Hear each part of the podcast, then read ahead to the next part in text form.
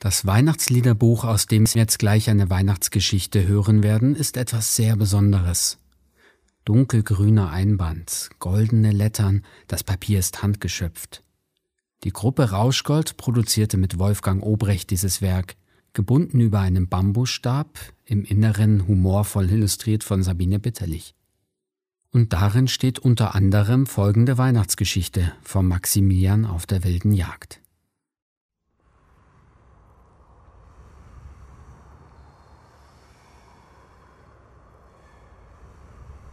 In der Thomasnacht, in der dunkelsten aller Nächte, kurz vor der Christnacht, versammelte der wilde Wot wie alle Jahre wieder seine Spießgesellen auf dem bayerischen Untersberg zur wilden Jagd. Umtriebige Gestalten der Finsternis, abscheuliche Gehörnte, und klapprige Geister tummelten sich an dem sagenumwobenen Tafelberg und bereiteten sich aufgeregt für die irdische Hetzjagd in den kommenden Zwölfernächten vor. Punkt Mitternacht vibrierte die Luft. Die Erde bebte und massige Gesteinsbrocken polterten ins Tal. Der Berg spuckte Feuer, Schwefel und den Höllenfürsten höchstpersönlich, samt Großmutter aus. Wenn am Land der geweichte Rach aufgeht. Ein loderndes Kutschengespann drehte eindrucksvolle Pirouetten in den schwarzen Himmel, an dem nicht ein Stern leuchtete. Die unselige Meute jubelte auf, der Jagertee kimmt. In die kolden Zwölfernächte. Der Teufel landete auf dem Hochthron direkt unterhalb des Gipfelkreuzes. Freundschaftlich winkte er hinauf zum eingefrorenen Gekreuzigten und lupfte seinen Hut.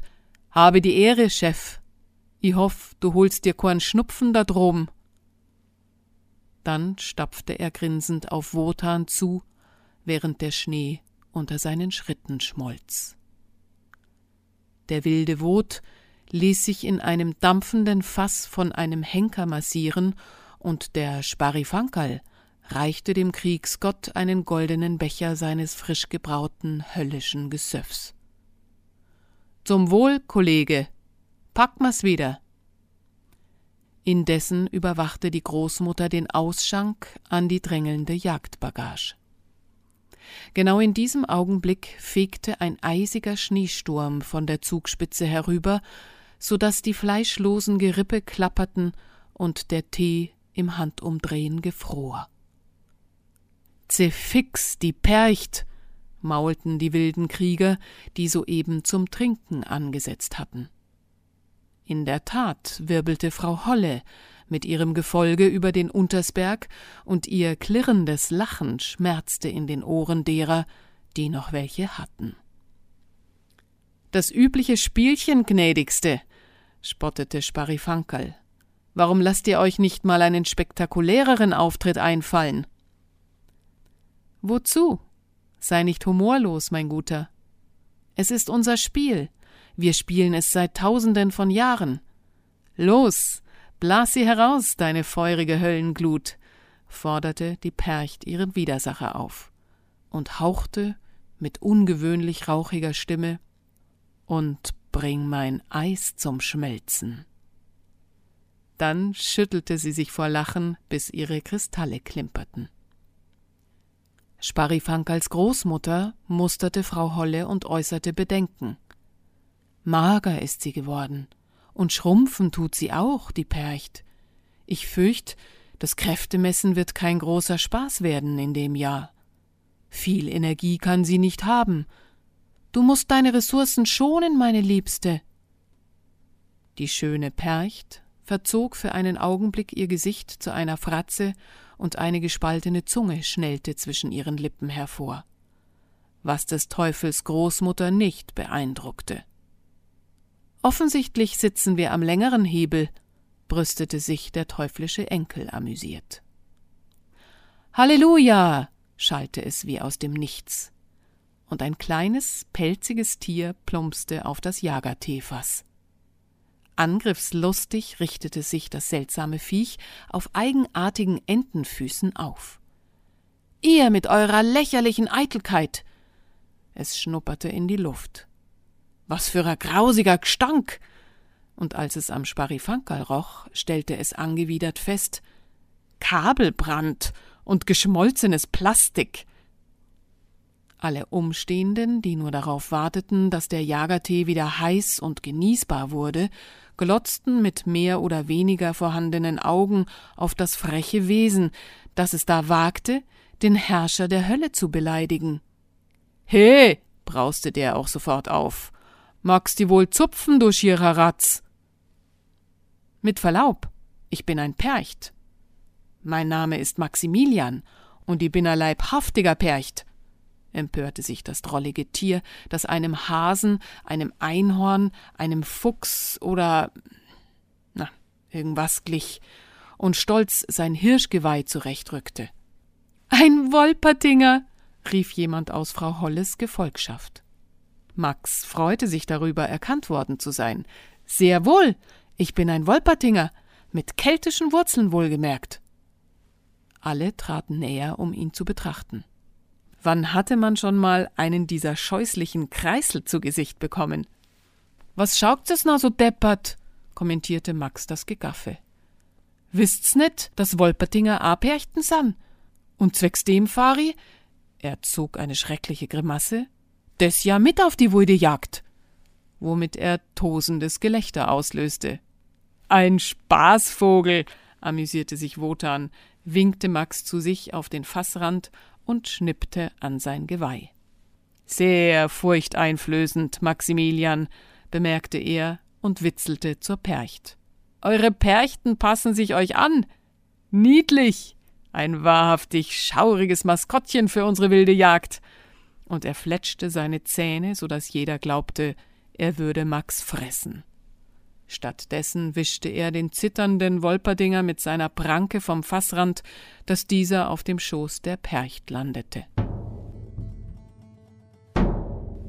Wir rüsten uns, brüllte der Wot, und der Berg erzitterte, als er seinen Leib aus dem Fass wuchtete. In die kolden Zweifernacht. Ich fürchte, dieses Jahr erwarten uns Überstunden. Die Irdischen haben keinen Respekt mehr vor uns. Sie treiben es mit der Bosheit bald wilder wie wir, donnerte er, und endlich blies der Teufel Feuer in das Jagerteefass. Das Eis schmolz, und die johlende Meute schüttete sich den brodelnden Trank in die Hälse. Der kleine Wolpertinger beobachtete die Percht, die nachdenklich geworden war. Es stimmte, was sie sagten. Sie wirkte schwach, und jeder wusste, ihre Kinder schmolzen dahin. Nix bleibt, wie es is, versuchte Max sie zu trösten.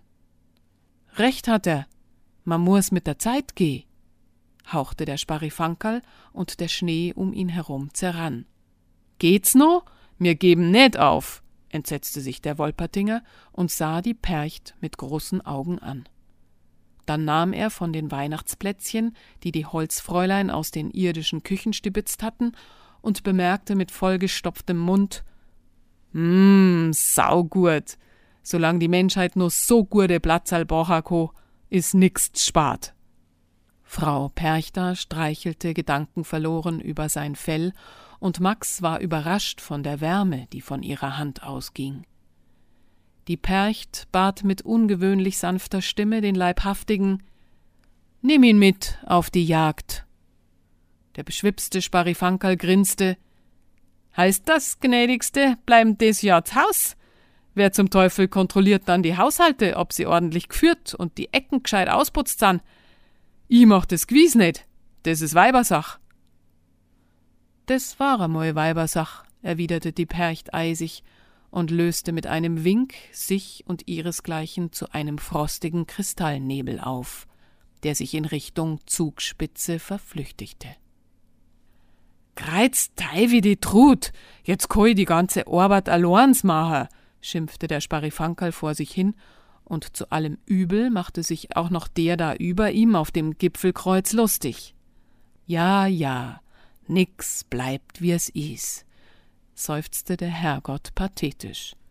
Solange nur du da droben bleibst und mir mei Ruhe lässt, grantelte der Teufel und machte seine Kutsche startklar. Mit dem letzten Schlag der Abendglocke donnerte das Geisterheer, angeführt von der Teufelskutsche und von Wotan auf einem kopflosen schwarzen Pferd, hinab ins Tal. Die Jäger sangen eine wunderschöne Melodie, die bald darauf in ohrenbetäubendes Gebrüll überging. Was nicht nied- und nagelfest war, riss die Meute mit sich. Im Vergleich zu den vergangenen Jahrtausenden war die Ausbeute in den letzten Jahrzehnten für die Geisteskrieger äußerst attraktiv geworden. Sie sammelten haufenweise elektronisches Spielzeug, und die Hölle verkam immer mehr zu einem schmorenden Schrotthaufen, weshalb die Großmutter schon an chronischem Asthma litt und eigentlich gerne umziehen würde. Max saß neben dem Sparifankerl auf dem Kutschbock und genoss die rasante Fahrt. Wenn er nicht gut Acht gab, zog es ihm das Hinterteil weg, und er konnte sich nur mit Mühe und seinen Krallenspitzen einhalten. Wenn die Geister Freigang haben zur Weihnachtszeit und die Wilde jagt ins Doi aus Seefahrt. Wenn die Abendglocken leiten, ding, dang, dong, geh nach Haus, geh hoch, weil die höllischen gängen heit aus. Halt Rio, weil die höllischen, höllischen gängen heit aus.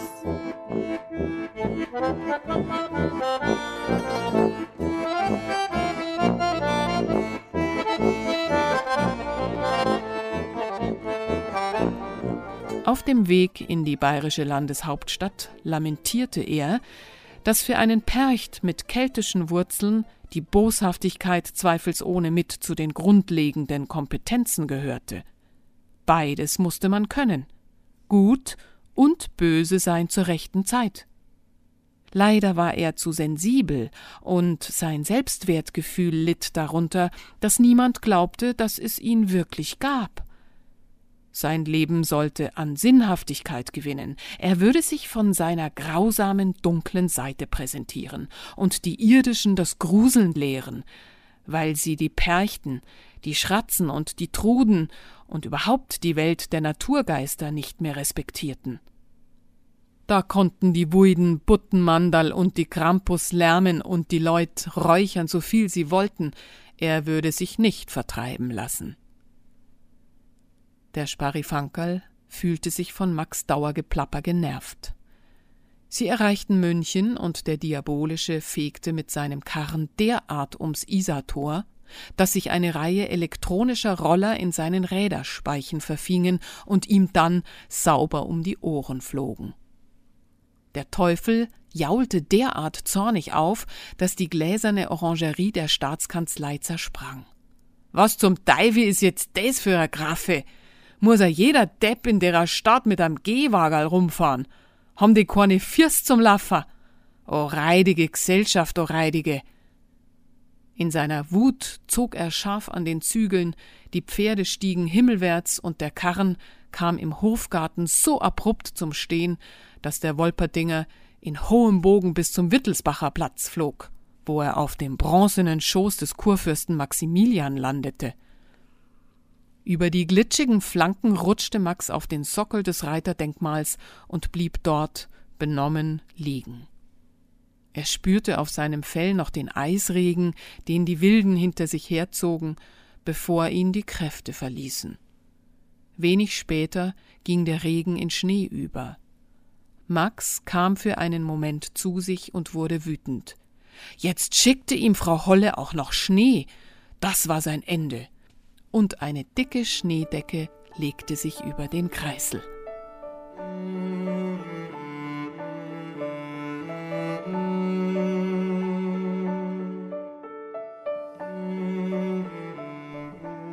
Also wenn das mal nicht der berühmte Wolpertinger ist, drang ein preußischer Originalton zu Max durch. Ist der präpariert? Mit verquollenen Augen sah Max eine schwarz behandschuhte Hand nach ihm greifen. Blitzartig fuhr er seine Krallen aus und verfing sich im Handschuh des erschrockenen Mannes. Bratzen weg! zischte Max. Er sah sich umringt von kreischenden Mündern und war sofort hellwach. Er saß als Ausstellungsstück auf einem Weihnachtsmarktstand, trug eine alberne Nikolausmütze zwischen seinen Hörnern und einen kratzigen Rentierschal um den Hals.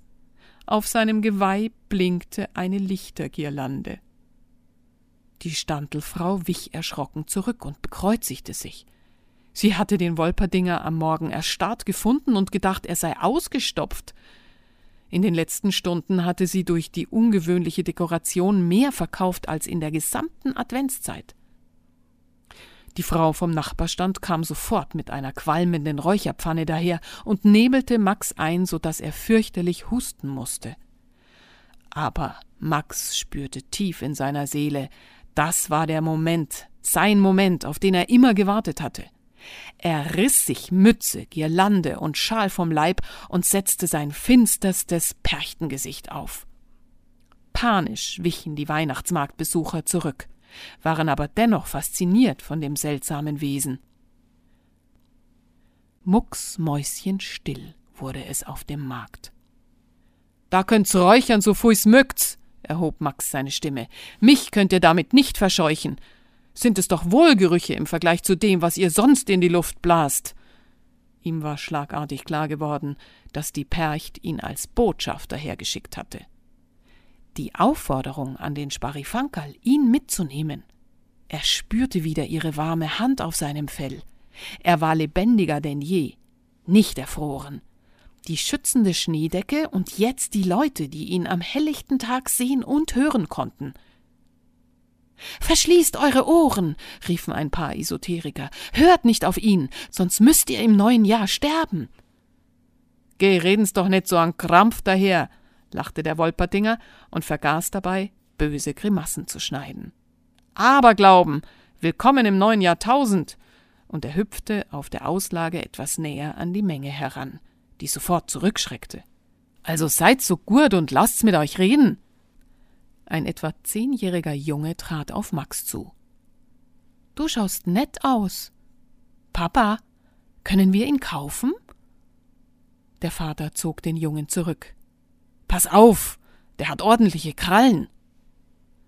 Max freute sich über den Respekt, richtete sich stolz auf und erklärte dem Jungen Nein, mich kann man nicht kaufen, weil ich im Auftrag der Frau Holle da bin. Sehr wichtig, verstehst du? Der Junge nickte und streckte Max seine Hand entgegen. Ich bin der Valentin und ich höre dir zu. Ich mag die Frau Holle und ich mag ihren Schnee. Max ergriff ehrfürchtig zum ersten Mal in seinem Leben eine menschliche Hand. Habe die Ehre, Valentin. Ich bin der Max. Und ich find die saumäßig mutig und ehe sich die beiden versahen, waren sie umringt von Menschen, die sich vertrauensvoll näherten. Alle wollten hören, was Max zu sagen hatte, und er erzählte von der Percht, der Erdmutter, die die Frau Holle war und die immer schwächer wurde, aber doch die armen Kinder beschützen musste. Er berichtete vom Leben der Trolle, von den Feen und Waldschraten, die keinen ungestörten Ort mehr hatten im Wald und nicht wussten, wo sie weiterleben konnten, und von den Holzfräulein, die in den Wohnungen der Menschen lebten, weswegen man immer ein Brotscherzel und freilich auch Platzal für sie übrig lassen sollte. Auch von der weltberühmten strahlenden Lucia berichtete er, die sich immer öfter zur armseligen Schirchen Luz verwandelte, weil ihr Licht der Liebe ihr so viel Kraft raubte. Und dann erzählte er vom Teufel, der richtig gut vernetzt war und einen Mordsspaß mit dem Computer hatte. Es begann dunkel zu werden. Sturmböen rüttelten gewaltig an den Weihnachtsständen und frostiger Eisregen prasselte auf den Asphalt. Da sah Max am schwarzen Himmel Wotan mit seinem Gefolge direkt auf den Markt zureiten und befürchtete eine große Katastrophe. Geschwind kletterte er auf den Kopf des Maximilian-Denkmals und rief, so laut er nur konnte, den wilden Wot an. Wot! Wot! Halt ein! Wot! I macht da grad mei Arbeit! Da habt's jetzt alle miteinander nix verloren! Schleicht's euch! Wotan war so überrascht, dass er schlagartig stillstand. Sein Heer bremste und das Visier seines Helmes öffnete. Wollte er doch wissen, wer da die Frechheit besaß, ihm Einhalt zu gebieten. Als er den kleinen Wolpertinger auf dem Kopf des Kurfürsten wahrnahm, war er so überrascht, dass er ihn beinahe respektvoll grüßte, um dann in schallendes Gelächter auszubrechen, und er zog einfach von dannen. Der Sturm legte sich. Max rutschte die Statue hinunter zu seinem Publikum, das dem Sturm standgehalten hatte, weil es noch viel mehr von Max spannenden Geschichten hören wollte. Ihnen war nicht bewusst, dass sie alle beinahe von der wilden Jagd mitgerissen worden wären.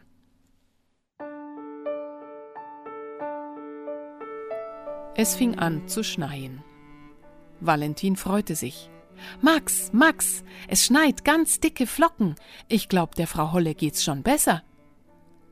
Und die Weihnachtsmarktbesucher machten unzählige Selfies und Videos mit Max und Valentin und verschickten sie in die ganze Welt. Was natürlich keiner sah, nicht mal der erschöpfte Wolpertinger, der Sparifankerl mogelte sich in jedes Bild und hatte ein teuflisches Vergnügen am Posieren. Max hatte sich wieder diese schreckliche Weihnachtsmütze aufgesetzt und Valentin nahm ihn auf seine Arme. Du bist sehr mutig, Valentin, murmelte Max und kuschelte sich an Valentins Brust. Von deiner Sorte braucht's mehr. Und dann schlief der kleine Wolpertinger ein. Von deiner auch, flüsterte Valentin und drückte Max fest an sich.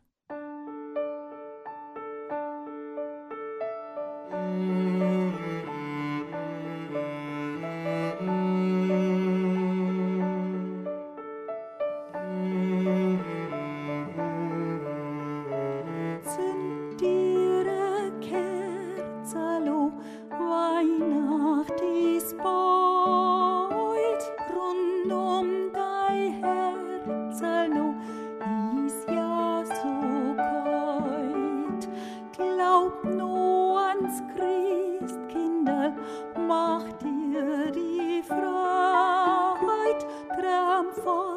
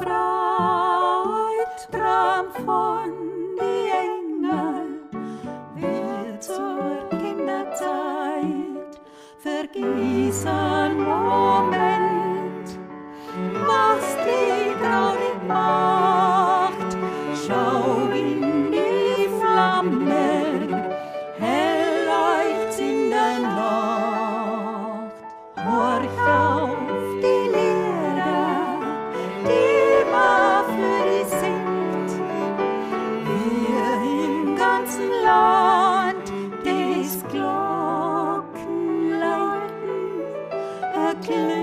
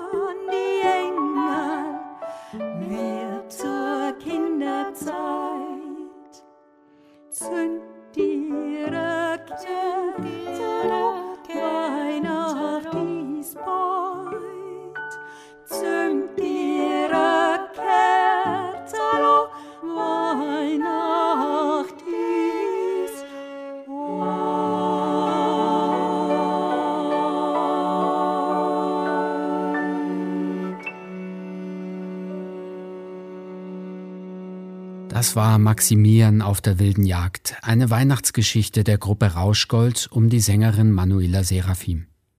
Diese Geschichte steht in einem wunderschönen Weihnachtsliederbuch mit Tipps für die Rauhnächte und vielen selbstgeschriebenen Weihnachtsliedern. Dieses Weihnachtsliederbuch wird übrigens im Eigenvertrieb unter die Menschen gebracht, nämlich unter www.pilgrims-off-sound.com.